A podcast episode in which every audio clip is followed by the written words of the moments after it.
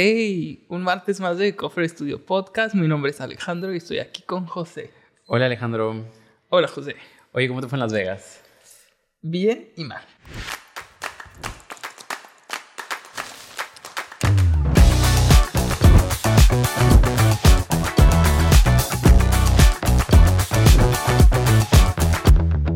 Welcome to the Co Studio podcast. Porque, bueno, contexto, eh, el, el episodio pasado les estábamos contando que Alejandro se iba a, Las Vegas a ver a Ed Sheeran y Adele y sucedió algo. Bueno, mi, principal motor para hacer ese viaje siempre fue Ed Sheeran, que su concierto era el día sábado. Y yo llegué a Las Vegas el día jueves. Y el día viernes, como un día out of the blue, dije, ay, pues voy a estar en Las Vegas el mismo fin de semana que Adele, ¿por qué no ir a verla? Y dije, pues va. Y ya Fui a verla, muy padre. Qué, cosa, qué cosa, qué bárbara. Adel. si no han ido. Y Adel, ¿tú qué me estás viendo? sí, yo también quiero volverte a ver. Sí, de hecho, eh, bueno, voy a continuar mi, mi, historia y luego ya ahorita eh, voy a decir que a lo mejor puede ser que vaya a verla otra vez. ah, y ya, eso fue un viernes. El sábado voy al concierto de Cheran. Estoy ya ahí en la línea eh, de horas antes y ya está toda la gente adentro del, del, estadio, no en, en, las gradas, sino como en el lobby del estadio y veo en Instagram un post de Ed que dice cancelado por temas de logística. Había unas chicas llorando en, la entrada y una de, una de esas chicas no era yo. no, pero sí había gente llorando, la gente cuando no nos dejaban pasar a tiempo se empezó a volver loca, invitada especial. Eh, y pues ya fue así como nos cancelaron ese concierto, me lo movieron para finales de octubre y regreso a finales de octubre a ver a Echeran. Entonces estoy viendo a ver si puedo ir a ver otra vez a, a ver. Órale. Sí. Y yo dos veces en menos de. Ay, pues a ver, ¿eh? Porque, pues sí, es así como de. Mm, querida. No, hombre, esa mujer. Pero sí, espectacular. ¿Y a ti cómo te fue? ¿En dónde andabas? ¿En Canadá? Ajá, en Vancouver. Este, sí, yo fui a ver a, a Beyoncé estuvo increíble. Le decía a Alejandro que en serio esa mujer siento que... Yo digo, ¿cómo puedo vivir en el mismo lugar que ella? En el mismo planeta Tierra. o sea, te lo juro que digo, ¿cómo tiene las mismas 24 horas que yo? No lo entiendo. O sea, esa mujer no es, no es humana. Yo creo que todo se facilita cuando eres millonaria y tienes staff que se resuelva toda la vida y lo único que tienes que hacer es ensayar. O sea, sí, no. O sea, a ver, la mujer baila, canta, salta, o sea, vuela, literal vuela en su concierto. Está increíble. Y yo, si, tienen la oportunidad, en serio, vayan a verla. Sí, me gustaría verla. Ojalá y venga a México. Si venía a México, a lo mejor. Yo creo que sí, porque está compitiendo contra Taylor, o sea, como quién va a tener la gira más exitosa. Uy, yo creo que Taylor le va a ganar, by far. Pues hasta ahorita, ahorita, ahorita, que estamos grabando el día 20, ¿qué? 2 de 22 septiembre. de septiembre, Beyoncé está como la, o sea, la mejor. ah, está en el top. Está en el top. Entonces, ah, súper vemos. Bien merecido. Bien merecido la mujer. Entonces, bueno. Y bueno, así fue nuestro fin de semana pasado. Ya estamos de regreso. Vamos a poder atenderles como se debe. No tuvimos mucho trabajo ese fin de semana, debo decir. No, thanks God. Sí, bueno, yo tuve unos que correo, pero. Sí, igual. Los estuve contestando súper rápido, la verdad, ahí. Este, desde mi celular. Es lo bueno con los celulares. Viajas con la oficina a todos lados. Como comercial de casita de muñeca. Llévala contigo a todos lados. bueno, ahora sí, vamos a empezar el día de hoy a un tema que yo creo que lo, está como complementando ya los que hemos venido hablando. Yo creo que también lo tuvimos que haber puesto un poquito antes, pero nos estamos dando cuenta y nos están sugiriendo temas y, aquí es donde están naciendo nuestras ideas de cómo ir ordenando un poquito los episodios. Entonces, el día de hoy vamos a hablar de la teoría del color y cómo combinar los colores en tu espacio. Que de hecho este era nuestro episodio 1 para esta segunda temporada, pero ya ves que les comentamos de que íbamos a mejor meter el de Taylor como porque estaba todo más fresco, entonces ya lo movimos para acá. Ahorita ya tenemos una lista de ¿cuántos temas? ¿12? 12, 12, ajá, y vamos a tener ya ya tenemos confirmadas tres, tres invitados especiales ya agendados, entonces ya. Vienen, vienen muy, invitados muy, muy padres. Bueno, entonces, hoy como les comenta José, vamos a hablar de la teoría del color y vamos a hablar de cómo combinar eh, colores en sus interiores. Ahí les vamos a dar unos tips prácticos, eh, explicarles un poquito cómo funciona, cómo pueden elegir los colores de una manera más correcta y pues ya, nada, vamos a ello. Comenzamos. Creo que tenemos que comenzar con lo primordial y lo primordial es qué es el color. Sí, ya saben que siempre nosotros le intentamos como dividir el podcast como en pedazos, ¿no? Así de que este es como un poquito la base de la teoría, lo científico y después cómo lo aplican. Entonces, para que vean como todo el trasfondo de qué es el color. Sí, de hecho justo este lo dividimos como eh, la parte científica, como dices, y luego de ahí nos pasamos como un poquito a la historia, Historia, que ya ujú. les hemos platicado en otros episodios pasados, como en la historia de los colores en los papeles tapices o en los textiles, cómo los hacían. Y luego una parte como más práctica, que va a ser de cómo usar sus, sus, su círculo cromático, que les vamos a platicar más de ello adelante, y luego cómo, Cómo eh, combinar los colores. Ujú. Ok, Por ahí les vamos a estar dejando a los que nos ven en YouTube unas imágenes y a los que no, eh, Y se los vamos a estar escribiendo. Claro. Y por ahí les vamos a dejar el link. Digo, todo el mundo conoce, yo creo que el círculo cromático lo ha visto en algún punto de sus vidas, pero les vamos a dejar un link para que se puedan descargar. Ujú. Incluso lo pueden encontrar de que En la papelería. Sí. Ah, bueno, pues comenzamos. ¿Qué es el color? El color es una percepción visual, el color como tal no existe, son ondas electromagnéticas que llegan a nuestro, cerebro a través de nuestros perceptores eh, que tenemos en los ojos y debido a las ondas que tienen estas eh, corrientes electromagnéticas y la percepción que hay en nuestro cerebro es como nosotros logramos percibir los colores. Por ahí adentro de los ojos tenemos unas cositas que se llaman conos eh, y unas cositas que se llaman bastones. Por ejemplo, los bastones son unas células que te ayudan a que tu vista durante la noche, que es no, no tiendes a ver colores, eh, que todo es más apagado, más oscuro, puedas tener un poquito mejor visión. Entonces, si les puedo decir algo es que los bastones no perciben luz. Al contrario de los conos, que eso sí es, se activan cuando es, es tu visualización diurna, que es cuando es de día. Y, por ejemplo, nosotros tenemos tres conos. El S, el L y el M, que son literal small, medium y large. Eh, dependiendo eh, los cromosomas que tengamos, si eres niño o si eres niña, puede haber que tengas eh, los tres o puede haber casos en el que solo cuentes con dos. Por ejemplo, las personas que son daltónicas, hay algo ahí que pasa con ellos de que les falta uno, uno de los conos, que es el que, que por ejemplo, las personas que no, sé, que no ven el verde, que por aquí tenemos a alguien en la oficina que le pasa, Diego. a Diego, hola Diego, eh, es porque le falta uno de esos conos. Entonces, nada más a- alcanza a percibir cierta gama de colores, ¿no? Eh, otra, otra cosa padre de, de- de esto es de que se calcula que un ser humano estándar, o sea, normal, por decirlo, eh, alcanza a ver o a percibir un millón de colores. Un dato de ahí que me pareció entretenido o, o interesante es de que las mariposas, una especie de mariposas, tiene 15 conos. O sea, imagínate, si nosotros con tres conos alcanzamos a ver un millón de colores, o sea, los colores que alcanza a ver una mariposa con 15 ha de ser así como un viaje de colores. Me lo imaginé como cuando estás jugando Mario Kart y vas en la pista del arco iris, que es colores por todos lados. Haz de cuenta, así la mariposa. Eh, entonces, pues esto, es como un poquito de adentrarlos dentro de lo que es el color, cómo funciona, cómo nuestros ojos lo, perciben y cómo es una mezcla entre nuestro cerebro, las ondas electromagnéticas y los bastones y los conos que tenemos acá en los ojos. ¿no? Sí, y bueno, y después están los sistemas de color, que estos si, si son diseñadores o no, eh, normalmente han, han escuchado, por ejemplo, antes en las videocaseteras, los VHS, los DVDs, ¿se acuerdan que, por ejemplo, teníamos los tres colores, ¿no? Así que era el red, green and blue. Entonces que luego tenías que conectar en la parte de atrás, este, y entonces esos son los que son monitores, los que emiten luz, o sea, por ejemplo, las televisiones, las computadoras, los celulares están en RGB, o sea, que significan red, green and blue, eh, y son estos, estos tres colores que combinando el- estos tres vas a sacar todos los demás, ¿no? Entonces, des- después de ese está el sistema CMYK, que es Cyan, Magenta, Yellow and Black, o sea, por las siglas, ¿no? Eh, y son los colores pigmentos. Estos son para imprimir. O sea, tu impresora normalmente, de hecho ahora la- las como que las más avanzadas, este, ya traen igual sus cartuchitos y, y ves que traen de que el color negro, el magenta, o sea, traen como varios cartuchitos y entonces eso es para que imprimas el color, por ejemplo, en las lonas, y eh, sobre todo en papel. Que de hecho ese es el método que utilizan para imprimir los papeles Los papel tapiz. tapices Ujú. y la impresión sobre textiles también utilizan ese sistema. que les contamos en otro color. podcast, ¿se acuerdan? Yes. Este, y después, por último, está el Pantone, que esas son tintas directas. Entonces, por ejemplo, Si tienen Photoshop, si tienen Illustrator y todo esto, pueden ustedes, al principio te pregunta, ¿cómo lo quieres?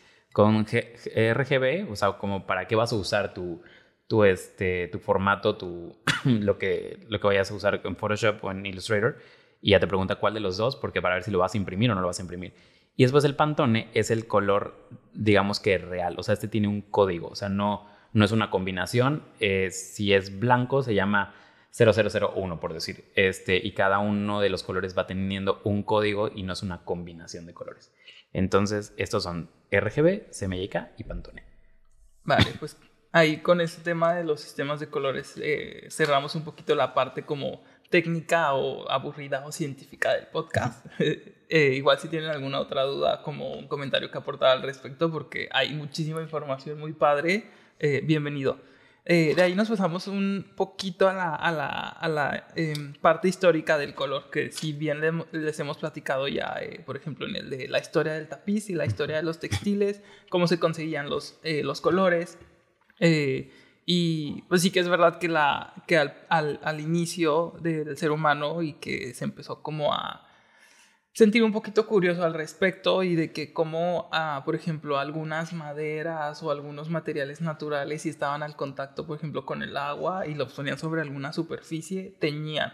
Entonces fue ahí como de pronto ya empezamos con las pinturas rupestres en las paredes de las cuevas, en tonos de que solo como rojos o cafés, de que a lo mejor ese café o ese rojo lo sacaron moliendo algún grano, alguna piedra, no sé. Eh, y pues el color está en todas partes. Eh, la naturaleza es- predomina todos los colores, en los árboles verdes, en los bosques. Por ejemplo, aquí en Baja, eh, que estamos en desierto, a los que no conocen, eh, esta temporada es mi favorita porque nos llovió hace como, no Tres sé, un mes, tres semanas. Y bastó una semana para que después de ese tiempo ya estuviera todo verde. Entonces Sí. es como vivir en el desierto, pero lo ves todo verde y todo esto dura como De mucho tiempo aparte. noviembre, diciembre, y empieza otra vez ya como que a secarse todo. Sí, o sea, como que va muy lento. Entonces, eso es muy bonito de vivir aquí en Baja porque lo puedes ver todo verde y luego después lo puedes ver todo desértico. Sí, es como si vieras dos paisajes totalmente diferentes. Algo que me gusta también de cómo antes las personas, eh, que digo, quién sabe cuántas personas se murieron en lo que experimentaban de que, que- qué frutas se podían comer, qué animales se podían comer, qué animales no se podían acercar, o por ejemplo, de que las ranas estas de color creo que son azules, son súper venenosas. Entonces, como todo hay- en todo hay color, ¿sabes? En las fresas que ya estaban maduras y que a lo mejor ya se podían comer y, y así es como empieza el ser humano a, a- a utilizar el color como, como una base para saber que las frutas ya estaban listas o que los animales de ese color eran peligrosos o una especie de serpientes que no sé qué tiene rojo y negro no se toca y, así es como vamos usando esto para la supervivencia. Eh, y ya después de, de, de como esta etapa como más primitiva, lo llamaría yo, es cuando, pues muchos miles de años después, eh, viene, por ejemplo, se los voy a plantear ahorita como la pintura en el Renacimiento. ¿Sabes? Aquí ya para este entonces hay muchos pigmentos de colores en polvos que usaban con agua. Por ejemplo, las pinturas estas eh, al temple o frescos, que son las que vemos todavía en muchas partes en la arquitectura en Europa, o incluso aquí también en México tenemos algunos, tienden a ser pinturas que no se ven como muy conservadas por el hecho de que son pigmentos naturales mezclados solo con agua, entonces los colores no son muy vibrantes, son más apagados, son más, tienden a ser más grisáceos o incluso ya están de que súper deteriorados. Sí, no les puede dar el sol y, y todo esto, y por eso las las tienen súper, no las puedes tocar. Ajá, o sea, todo está súper cuidado y es, y es por eso de que, de que si lo tocas, se desprende. Eh, eso, eso lo empiezan a, a usar en el Renacimiento, en la pintura renacentista. Después de unos años, eh, descubren que se pueden mezclar esos mismos pigmentos, pero con aceite, y es cuando se crea el óleo. Entonces ya el óleo que hace, que hace que el pigmento cuando lo apliquen y se mezcla con el aceite, ya tiene un color más vibrante, los, col- los colores se absorben más sobre las superficies que pintaban, ya sea muros, textiles, eh, lo que sea. Y se conserva más. O sea, es más longevo y, por ejemplo, ahorita tenemos óleos de hace mucho tiempo y se ven espectaculares. Digo, ahorita ya también están algo intervenidos por eh, expertos que se dedican a cuidarlos y eh, esa es la, la parte bonita de cómo va evolucionando los colores eh, dentro de la historia, ¿sabes? Después de ahí, eh, ah, bueno, algo que les quiero platicar sobre todo es de, les hemos comentado ya del color verde en, en el episodio de los tapices, me Que hablamos parece. que era de la realeza. Ajá. Algo que me gusta también como del color, como en los tapices, digo, los tapices está involucrado porque vienen en color. Y es como el cambio social, que ha sociocultural que ha tenido, por ejemplo, los colores en, la, en las épocas, en cada época. Por ejemplo, en la época renacentista pintaban a toda la realeza con los mantos de los reyes en color azul o las carpas de los, de los castillos al fondo en color azul. Todo esto era ese tono azul, era un color azul ultramar, que ahí les voy a dejar una foto muy bonito. Ese lo conseguían en unas piedras pequeñas en Irán y luego viajaba por barco hasta Italia. O sea, imagínate lo caro que ha de haber sido para la época conseguir ese tono azul. Entonces era como, como es tan caro solo para, para representar a reyes. Entonces es muy, muy padre cómo pues cada cosa dentro de la línea del tiempo va teniendo como su, su ubicación muy marcada en, en- el aspecto sociocultural y cómo lo usan eh, las personas. Sí, por ejemplo, si lo llevas ahorita como a la época moderna, está hablando de las marcas, o sea, las marcas las identificas por los colores, o sea, por ejemplo, Hermes, o sea, que tiene el característico así cañón, el, el naranja. Después Tiffany, ¿no? O sea, que es- ves que dicen el, el- el verde Tiffany, o sea, el Ajá. azul Tiffany. De ahí, ahorita, por ejemplo, que Gucci, que acaba de cambiar de, de diseñador, que borraron todo hecho su Instagram y ahorita están usando este color como carmín rojo quemado. Y entonces es como te genera estatus, genera, o sea, como a través del color estás diciendo que tú estás trayendo una marca. Claro. decir. Y, es- y representa pues estatus, ¿no? Nos- llevándolo como al siglo XXI. Sí, claro, ya. Este, O sea, pues ve, hasta ahorita, digo, Ajá. ha tenido su evolución y va a seguir teniendo su evolución. Y Exacto. va cambiando. Digo, ahorita, por ejemplo, ya no es el verde, ya no es el azul. Y ahorita, pues cada marca de alta gama, pues va sacando sus, Sí, sus colores. Exactamente. Por ejemplo, antes, por allá del, eh, del expresionismo y el renacen- del renacentismo, perdón, eh, usaban como el, el- uno de los tonos amarillos eh, para representar como a las cosas eh, fake. O sea, como era un amarillo y no era oro como tal, pues Ah, ok. a ellos lo decían, no, pues no, no puede ser amarillo si no es oro. Entonces, por ejemplo, en las pinturas, algunas pinturas marcaban a Judas o a los traidores con, con batas amarillas, como haciendo alusión a eso, ¿sabes? Que a lo mejor ninguna de las personas de la época, nada más que los que pintaban, se enteraban de eso. Pero eso es lo que me parece muy interesante dentro de la historia del color. Y yo, yo hoy vengo de amarillo. y tú vienes de amarillo, fake. Este, bueno, y, el pasado estaba de amarillo. y bueno, y ahora vamos a pasar a, a la parte de Isaac Newton, o sea, de- ya después un poquito de la historia. O sea, él que él literalmente estaba un día jugando con un triángulo, un prisma. Digo, yo estaba aburrido. No, Eh. claro que no, no estaba aburrido. No, estaba aburrido ese hombre, mira, un genio. eh. Y de ahí le, este, estaba en su casa y así como justo ahorita Alejandro tenía hace ratito un, un rayo de luz que le está entrando él por el domo. eh, y entonces estaba jugando con su prisma y rebota este, el rayo de luz y entonces suelta los siete colores. Y entonces el iPhone de empezó a, a ver la teoría también del color y de dónde estaban viniendo estos colores. O sea, y la combinación de todos ellos era el blanco. Entonces ahí es donde nace como la teoría del color y después se fue ya, obviamente lo, lo fueron ya los demás científicos y todo, entonces empezaron a ver como lo que les conté, lo del RGB, el CMYK, o sea, como cuando los combinas, o sea, se sueltan diferentes colores, por ejemplo, el RGB, si los combinas los tres, eh, es blanco, el CMYK lo vuelves negro, porque unos eh, dan color y los otros absorben color, entonces como para que también Que tengan... unos suman y unos restan. Ajá, unos suman y unos restan. ¿Ok?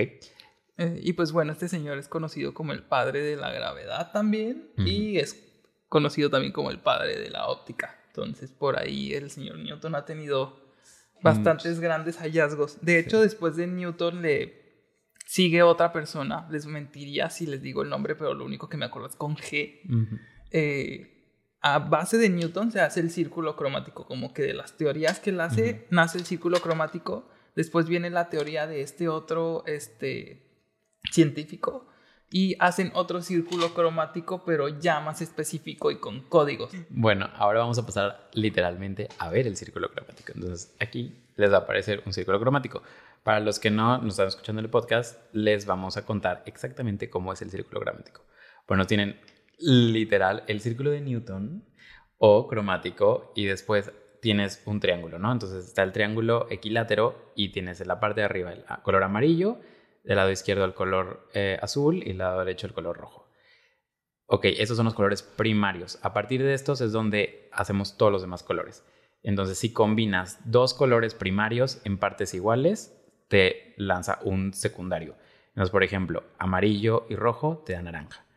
Entonces, a partir de eso se hace un hexágono. Entonces tienes el naranja, el, verde y el morado. Y a partir de ahí combinas. Para sacar los terciarios es un secundario junto con otro primario.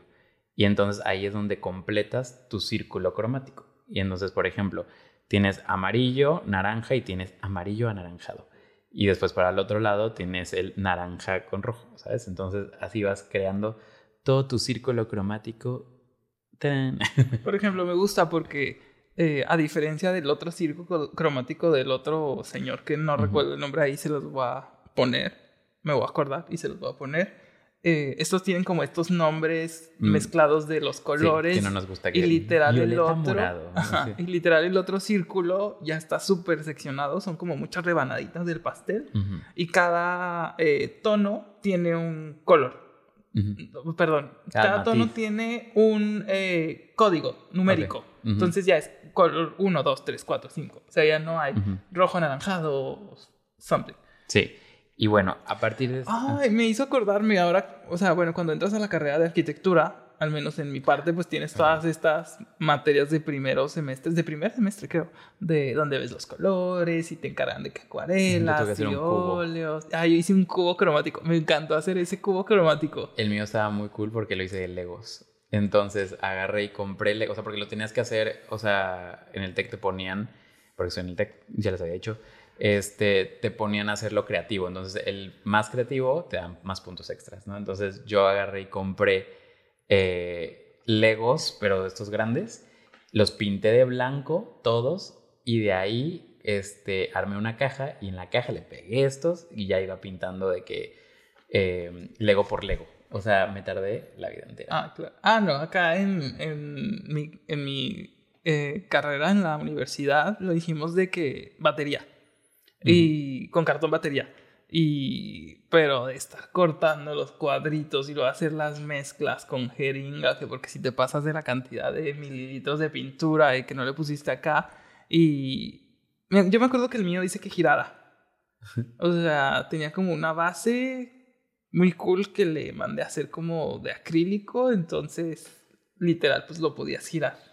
En el mío yo... Era como un este planeta terráqueo. en el TEC nosotros teníamos unos nichos que era como si O sea, ellos exponían los Ah, como que si tu maqueta estaba muy linda, la ponían. La ponían ahí, entonces el mío lo expusieron ahí. La más expuesta. y yo, y también... Hasta la fecha. Después, y yo, y ahí hicimos trampa, el punto que ese, lo guardé, y de ahí Samantha, una amiga Quitaron el de alguien más y pusieron el No, no, no, o sea, hace, o sea, el punto que yo, o sea, ya este, pasé esa materia, como dos, tres años después, Samantha, una amiga, una de mis mejores amigas, entra a la, eh, entra a la carrera no, no arquitectura, pero es... Ya le diste tu cubo. Y le di mi cubo. y nada, lo volvió como medio repintar para que no se viera igual. Y, este, y era otro profesor, entonces ni se dieron cuenta. Ahora me estoy acordando. Muy bonita la carrera de arquitectura por esos semestres. Es muy de que te ponen creativo. Sí, me encantaba. Pinta y ya saca. Y, pues las bases de que debe tener todo arquitecto diseñador. Sí, es el tronco común que todos llevamos. Y está muy padre. Sí. Así que si están pensando en entrar a arquitectura, la verdad es que creo que es una de las carreras más bonitas que hay. Digo, todas son bonitas, pero... O sea, como que nunca te vas a aburrir, todo está en constante cambio. Eh, Sí, a mí, me encanta. O sea, todo, todo, o sea, sí, por eso me fascina y por eso estamos aquí, exactamente. Aquí. y, bueno, vamos a continuar. Ahora, ya les habíamos platicado más o menos un poquito de lo que los colores evocan, ¿no? O sea, de que ciertas sensaciones y todo que ya les habíamos dicho en, en, otro, en, en otro podcast.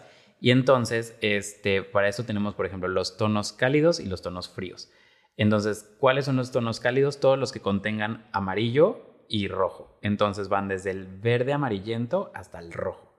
Y después, al contrario, los tonos fríos es del violeta rojizo al verde. Entonces, de este lado y de este lado. O sea, y es lo que ya les habíamos contado un poquito, o sea, como, o sea, le dicen cálidos porque pues se siente más cozy, más como, este, pues sí, más warm, este, sí, se me fueron las palabras. Y eh, al contrario, o sea, los tonos fríos, o sea, lo mismo, ¿no? O sea, como que es como para estar más chill, esto, o sea, te Sí. provocan más eh, tranquilidad, más todo, y los otros como más playa, más esto. Entonces, eso te puede ayudar también a, a saber qué es lo que quieres evocar en la hora de hacer tus eh, interiores, ¿no? Entonces, esos son los tonos cálidos y los tonos fríos. Y después pasamos a una de las partes como que más padres, que el, el círculo que tú dices ya trae, está como más completo y entonces ahí traes, por ejemplo, los matices. Entonces, pensemos que son unas rebanadas de pastel, ¿no? Entonces vas desde el tono más, o sea, el, el verdadero tono, digamos, ahí que el naranja amarillo, entonces haces una rebanada y entonces le van agregando como blanco y entonces esos todo los matiz, o sea, el matiz es cada una de las rebanadas que puedes encontrar. Entonces, ah, claro, porque por ejemplo ahorita nosotros les hablamos de los colores eh, primarios, secundarios y terciarios, pero hay más. Ajá, o sea, sí hay- nos podríamos ir. Sí, o sea, hay millones. Y después, eso es como les digo, las rebanadas. Después, la luminosidad es qué tan blanco o qué tanto negro le vas agregando al, al tono verdadero. Entonces, es lo mismo, como dice Alejandro, cuando estábamos haciendo el cubo en la carrera, le ibas agregando, por ejemplo, también un poco de blanco para ir creando todos estos tonos que, bueno, o todos los matices que, que vas a tener en cada uno de los colores. Entonces, son demasiados Sí, muchas combinaciones. muchísimas combinaciones que puedes hacer y cada uno tiene un color, cada uno tiene un código para El un- límite no existe. El límite no existe, exactamente. Esos son los tonos Pantone, por ejemplo, o sea que cada uno tiene un código. Este, y después tienes la satura- saturación, que es la intensidad o la pureza del color, ¿sabes? Entre más eh, es puro el color, tiene más intensidad.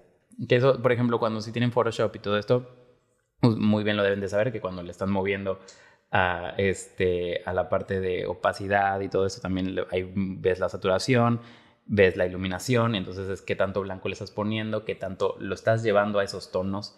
O sea, si le pones demasiado rojo, pues se pone la, la agarra toda la imagen y se pone literalmente pues mucho más cálido, ¿no? Entonces es como para que se den una idea aplicado, ¿no? Sí, o las personas que, que tenemos eh, apli- eh, aplicaciones en nuestro celular para editar Ujú. fotos, pues también, por ejemplo, yo que uso Lightroom, Mm. eh, pues está súper padre. De hecho, ahí te marca el círculo cromático, los principales colores del que está conformado y las diferentes variantes. Y pues ya ahorita la tecnología está tan avanzada que puedes hacer mil y un colores dentro de eh, en tu celular, en tu computadora. Sí, de hecho, al final les voy a decir unas herramientas que a mí, por ejemplo, me gustan mucho y que a la hora de hacer presentaciones o incluso de cuando algún, eh, algún diseñador me la- pregunta... La me este, está molestando.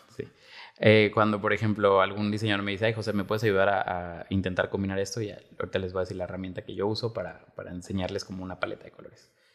Bueno, de ahí nos pasamos a las armonías de color, que esta es la parte divertida, que es donde les vamos a enseñar cómo comba- eh, combinar sus colores y cómo elegirlos dentro del círculo cromático. Ahora, una armonía de color es una técnica dentro del círculo eh, para, para elegirlos. O sea, ese es el concepto eh, teórico. Para crear una paleta de colores para su espacio. Por ejemplo. Exacto. Y por ejemplo, de ahí nos vamos con las primeras cuatro armonías de color. eh, así como nosotros estamos marcando cuatro que son las principales, hay más. Y pero estas son las principales cuatro que son las que les queremos explicar a ustedes, que son Las relativamente fáciles. Sí, fáciles y que sin- en serio no saben qué, así de que "Ay, no sé por qué color empezar, o si ya tienen, por ejemplo, algo, o sea, si ya tienen un mueble o si su casa que rentaron ya está pintada de algún tono, el muro, y pues no quieren gastar en pintarla, justo váyanse a esto antes de empezar a comprar accesorios, más muebles, tapices, este, cojines, etcétera, etcétera. Siempre creen una paleta de colores Claro. que es lo que yo siempre les recomiendo este, que, que tienen que hacer para que inicien. Que nosotros les hemos recomendado siempre buscar ayuda profesional, pero también uno de los objetivos de este podcast es de que Ustedes mismos. con estos videos, pues a lo mejor y no necesitan ya buscar a alguien profesional eh, formalmente, sino a lo mejor con esto lo pueden hacer en pequeños espacios de su casa o los anime a investigar más y ya lo puedan hacer ustedes mismos que No es difícil, es cuestión de gustos, pero pues para eso está el diseño muy amplio para que experimenten y como dice José, romper las reglas. Exacto. O cuando, no sé, lo mismo, estén buscando tal vez un papel tapiz para poner a su casa y digan, no sé qué color usar, agarren su círculo cromático y digan, ok, tengo este color, este color, este color. ¿Qué color le puedo agregar para que no desentone? O sea, ¿sabes? Claro. Y que vaya dentro de lo que quiero hacer. Bueno, pues les voy a empezar explicando la primera, que es la, la análoga. Esta sería la número uno dentro de esta eh, técnica de, de selección de los colores. Se eligen tres. Por ejemplo, ahorita que está el círculo aquí, les voy a poner el ejemplo, ¿no? Piensa en rebanadas. Es, ajá, está como en rebanadas de pastel este círculo y al final eh, están todos los tonos y la análoga es elegir tres colores adyacentes o más. Ahorita, por ejemplo, les vamos a poner una imagen después del círculo donde estamos marcándoles que es un espacio que tiene en su base un muro verde. De ese, de, ese, de ese muro verde nos pasamos como al mobiliario con un tono un poquito en ese tono, pero que le sigue, que es adyacente. Y después nos vamos al otro tono que lo estamos usando para cosas de acento. Por ejemplo, ahí pueden ver un, un Tapete. un tapete De de color color, azul. azul. y luego de ahí elegimos un tono más y nos vamos, por ejemplo, a la base que tiene este, este, este textil en la chimenea, en el sillón y en el- la mesita. Que tiene tonos como medio rosas, morados. Que de Entonces, hecho la base del tapiz es morada. Ahorita a lo mejor ahí se ve un poquito oscura ahí por el hecho de que tiene flores. Y pues las flores ya es un extra, ¿no? Que es un patrón que se ve cool, que sigue conservando esos mismos tonos que son adyacentes. Esa sería la análoga. Por ejemplo, cuando tienen eh, los catálogos, literal, en físico de, de, de Clara Clark, Clara Clark usa mucho esto. Entonces, si no quieres quebrarte la cabeza entre qué, combino y qué hago y qué todo, agarras, abres un, un catálogo de, de Clark y ya te viene solito algunos que son lisos, o sea, este, planes, los que ya tienen el, las figuras y todo, bla, bla, bla, o, o los, este, los rectángulos, etcétera, las, las geometrías. Y ya solito Clark Clark te va dando todas estas colorimetrías y, y ellos usan muchos colores análogos. O sea, ellos casi en todas sus colecciones vas a encontrarte eso. Y de ahí, punto que sí, están los tonos en rosas y ya la que sigue, o sea, cuando le das la vuelta es otra vez los mismos patrones, pero ya con otros colores análogos. Empiezas amarillos, de ahí verdes. O sea, entonces ya Clark Clark te va diciendo qué va con qué. O sea, para que no te tengas que crear la cabeza. Claro. Imagínate los artistas en el Renacimiento, toda la teoría que se tuvieron que aventar a partir de que surge esta teoría del círculo cromático, porque todo el, eh, em, todo el, arte no es... eh, el color no es elegido nada más porque sí. O sea, está tan finamente eh, los matices, los tonos, los subtonos de, por ejemplo, en un cuadro monocromático. Y que dices tú, ah, qué raro, ¿por qué lo hicieron así? Pues no, tiene fundamentos y el fundamento es esta, esta teoría. Sí, por ejemplo, uno de los cuadros que estábamos viendo cuando dijo esto Alejandro es el de la noche estrellada de Van Gogh, ¿no? O sea, ahí te das cuenta cómo, cómo va usando todos estos colores y, y que tienen un porqué. O sea, no es porque lo quiso pintar de ese color y ya. O sea, todo, todo tiene un porqué y por eso combinó este tipo de colores, el azul con el amarillo. O sea, de que es, es lo que nos encanta, pues, de llevarlo ya. O sea, cuando te pones a analizar ya una obra de arte y te das cuenta de que todo tiene un porqué. Que de hecho, fun fact, por ejemplo, ya ves que te mencionaba que no se usaba mucho el amarillo porque era como de las personas como eh, falsas, traicioneras y así lo representaban. Después llega Van Gogh, después de unos años más que se usaba así de esa manera el color amarillo. Después llega él diciendo, no, no, el amarillo es mi color y todas las obras de Van Gogh que a mí Sí. personal me encanta, es el amarillo. Yo le digo, Van Gogh es el dueño del amarillo. Sí, tienes que ir a su museo. sí, sí, a mí sí me gustaría. Increíble. Y yo todas sus obras, 10 de 10. Digo, Y- también hay varios en el MoMA, también en... Sí, y yo, ya hay. Y bueno, pues esa es la técnica análoga. Como que se las resumo, son tres tonos o más, pueden ser cuatro. Eh, en Siempre este ca- juntos con uno En este otro. caso son cuatro en esta imagen que les estamos enseñando, que estos, estos tapices y estos textiles eh, son de Klein Clark. Eh, de ahí nos vamos a la segunda, que es el complementario. El complementario es, tienen el círculo, por ejemplo, tengo un tono acá y el opuesto sería el de acá. Eso sí- sería la teoría o la técnica de los opuestos. Ahora, ahí sí nada más se pueden utilizar dos colores. Ahí les voy a poner una imagen que por lo particular yo he visto mucho esta combinación y por eso fue la primera que elegí. Y que te gusta Y porque que me- tiene verde. Y porque me gusta porque tiene verde y ese verde me gusta. eh, eh, es esta verde con rosa. Entonces, si lo ubican el verde en el, en el, digo, no sé en qué parte de aquí va a poner la imagen Juan Pablo, pero si eligen, ven el verde, el opuesto es un subtono del rojo que tiende a un rosa, ¿sabes? Entonces pueden hacer esas combinaciones en cualquier dirección del círculo. Ahora, ahí sí solo son dos, hay que como que tener eso claro. También es importante mencionarles que como les conté de las rebanadas y están, están los matices, entonces siempre es agarrar del mismo, son, son varios círculos, ¿no? Entonces empieza de que el verdadero tono y de ahí van poniéndole blanco, ¿no? Entonces es importante que si estás agarrando del segundo círculo, agarres el del segundo círculo también para hacer eh, tus combinaciones, ya sea la análoga, ya sea el complemento y las que les vamos a estar Que esa es como una regla. eh, a mí, en lo personal, me gusta, por ejemplo, no necesariamente que sea del mismo círculo eh, dentro del círculo, sino que a lo mejor sí para detalles o acentos agarro el rojo más intenso, ¿sabes? Sí. O sea, de nuevo, recuerden que yo siempre les digo, o sea, esto es como la teoría, pero al final hacen lo que ustedes quieran y que les guste. O sea, porque el, el chiste de todo esto es que le estamos dando los tips y todo, que ustedes agarren, absorban, vean y digan, ok, pero voy a hacer esto. O sea, por ejemplo, Alejandro, que lo que acaba de decir, o sea, él hace, o sea, sí lo toma la teoría, pero de ahí agarra y dice, yo la rompo y la llevo de este lado. Sí. Y en la imagen pues ya pueden observar que son todos los muros base en color verde, muy bonito, y toda la tapicería de los, eh, de los, del mobiliario es en este tono eh, rosa apagado y pues son opuestos. Sí. También algo que yo les recomiendo luego este, es, por ejemplo, en sus... eh, también les voy a dejar aquí una imagen, eh, por ejemplo, de James Malone. O sea, muchos diseñadores lo que hacen es que agarran sus, sus muestras, o sea, en este caso, eh, textiles, y entonces los empiezan a combinar para ver, no sé, qué, qué van a hacer, ¿no? El sillón, y de ahí los dos, este, los dos, este, colores de, que van a poner en los cojines, ¿no? Entonces están viendo qué combo, o sea, qué combo voy a poner y, qué voy a hacer. Entonces, por ejemplo, en este ya es como que estamos avanzando más en, los podcasts y ya vamos a empezar a combinar como temas, ¿no? Entonces, ahorita la imagen que les estamos enseñando es una de rayas, que yo siempre que les dije que eso es como un comodín, las rayas y los polka dots. Después tienes un liso en color eh, morado y después tienes eh, uno con un patrón que tiene amarillo y el tono, o sea, tienes blanco, el amarillo y un tono negro, ¿no? Entonces, esta es una paleta de colores que yo metería si, si estoy buscando como meter un complementario, ¿no? Que, que es el, el amarillo y el, y el morado, que, son, que están así, y tienes una base blanca, ¿no?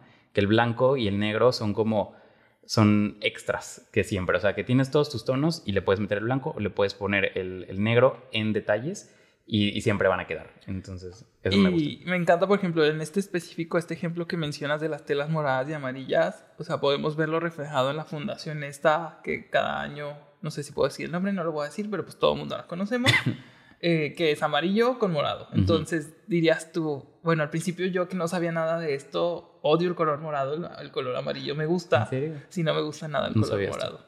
Eh, pero decía, güey, qué rara combinación, o sea, por.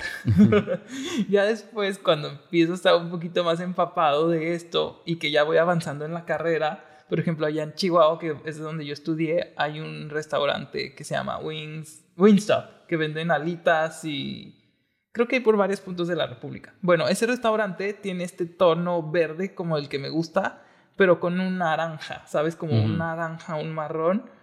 Al principio que no sabía ni qué pedo, dije, güey, qué colores tan raros para ponerlos juntos, pero se veían bien. Entonces, un día haciendo un ejemplo en un curso que tomé de interiorismo en el ISADA allá en Chihuahua, eh, me doy cuenta que, o sea, combinan por la teoría, ¿sabes? O sea, no, alguien no los eligió nada más porque sí. Entonces, todas las marcas, todas estas fundaciones en los logotipos, eh, es muy padre como si le hacen caso a todos a esta teoría. Digo, ahorita nosotros creo que no es como que tengamos un círculo cromático aquí en la oficina No. y de que digamos, ah, amarillo, azul. No, o sea, ya lo traemos de ojo. Sí, exacto. Ya sabes qué va con qué y qué, qué- qué- qué va a machear. Sí, pero a ustedes que a lo mejor apenas van comenzando con esto, este circulito de aquí les va a solucionar muchos problemas. Sí, yo siempre, por ejemplo, a mi tía, mi tía Geli, que siempre, ella, ah, ella- la tía, ya la hemos mencionado sí, antes. ya le hemos mencionado, siempre, siempre me pregunta y, y literal le digo eso, tía, agarra un círculo cromático, vete a lo comprar a- al... Y, y sí, fue y se lo compró. Este, ve- vete a la papelería, compra un círculo cromático y si no sabes qué combinar, agarra eso, o sea, y es las combinaciones que ahorita también les vamos a seguir contando. Bueno, y a mí sí me gusta, por ejemplo, ese más, ese, me gusta más ese que puedes comprar porque como lo puedes rotar, Ajá. entonces solito va- te va diciendo. solito te va diciendo así como de este, este, este, así súper fácil. No tienes tú que estar partiendo de la cabeza como tratando de entenderlo. Es muy eh, autodidacta. Sí, autodidacta. Sí. Y bueno, y ahora les voy a decir el que sigue, que a Alejandro le gusta mucho y a mí también, Uh, que es el monocromático. team Eh, monocromático. ¿Mande? Team Ah, monocromático. team sí. monocromático, totalmente. Bueno, sí, no. O sea, soy más team monocromático, pero de pronto sí me gusta como de meterle color. A mí, a mí, a mí también, o sea, pero sí siento que si te quieres ir a la fácil, agarra este. O sea, de que si no sabes qué color, mira. Y yo normalmente yo también cuando me he visto, a veces me he visto medio monocromático y ya con los jeans. Y ya así no tienes que estarle pensando tanto. Que era lo que te preguntaba hoy en, en- mientras, no, ayer creo, uno de estos Ajá. días que estábamos estudiando, ¿cuál es tu eh, pensamiento en la mañana o en la noche que si alistas tu ropa, que te, cómo te vas a vestir y en qué colores? O sea, por ejemplo, yo creo que ya lo traigo automático, pero sí lo traigo como por etapas. Te decía que de pronto digo, no, puro como pantalón negro y puras camisas o playeras blancas durante una temporada. Yo sabes, te vas a morir de risa, pero sin querer, ¿sabes qué me pasa? Que elijo primero el boxer y después que la camisa y lo elijo del mismo color. O sea, bueno, y me he yo dado también, cuenta yo que también combino mi, mi ropa exterior con lo que traigo afuera. Y yo no sé, pero aparte es inconsciente. Ahorita que dijiste eso, se me, literal se me vino a la mente de que me he cachado yo solito muchas veces que digo, o sea, cuando agarro el boxer, el boxer determina que, o sea, si quieren en mi cerebro, qué es lo que me voy a Y poner. así es como José se viste por las mañanas.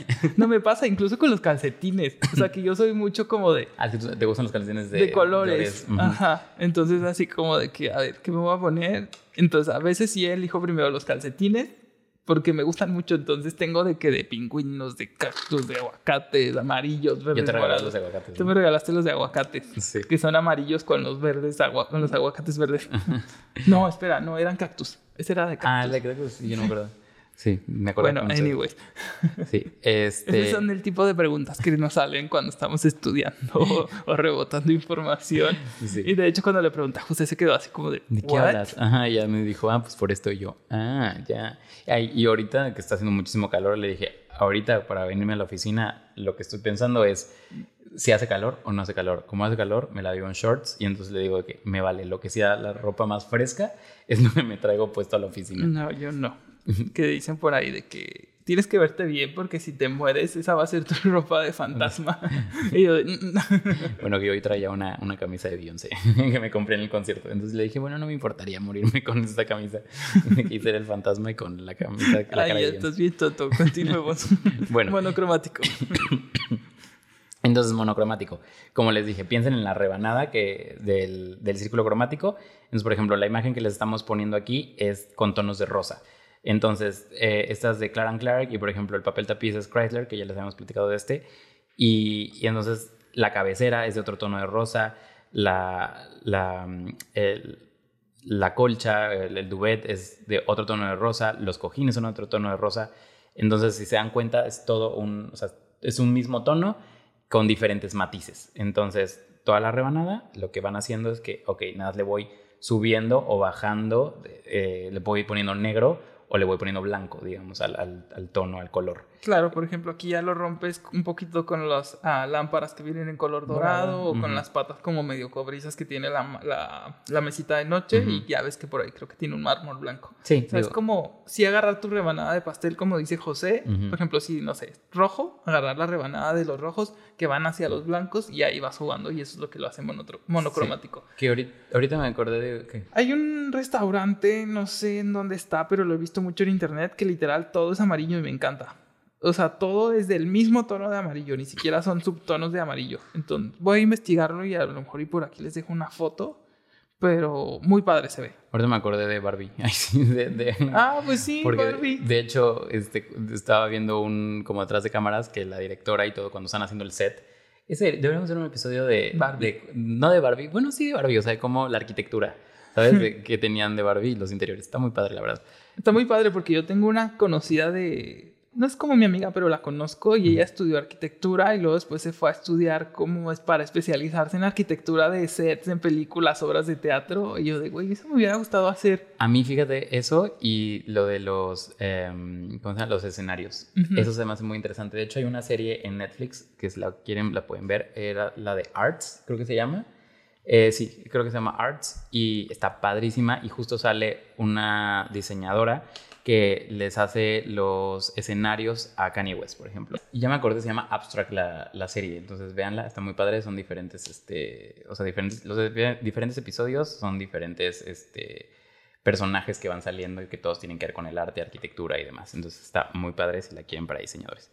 Este, y entonces también me estaba acordando de, que, de un cliente, ¿te acuerdas? Eh, que pusieron casi, le pusieron de hecho cas- como el depa azul, o sea, porque toda, todo ese depa lo manejaron en, en tonos azules, o sea, más intensos, menos intensos, y claro, le ponían acentos de otros colores, pero por ejemplo, todo este muro que pusieron de clase azul, ¿te acuerdas? Este, todas las botellas de color azul, ahí el, el, el cojín era, perdón, el sillón era azul y con tonos más azules, entonces todo, todo era en azul, todos los tonos en azul. Entonces ese proyecto me gustó mucho de, de, este, de estos arquitectos.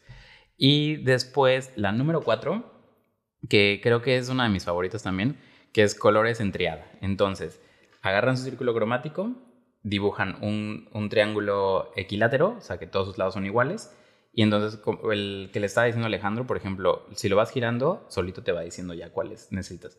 Y lo mismo, tienes que agarrarlos del mismo matiz.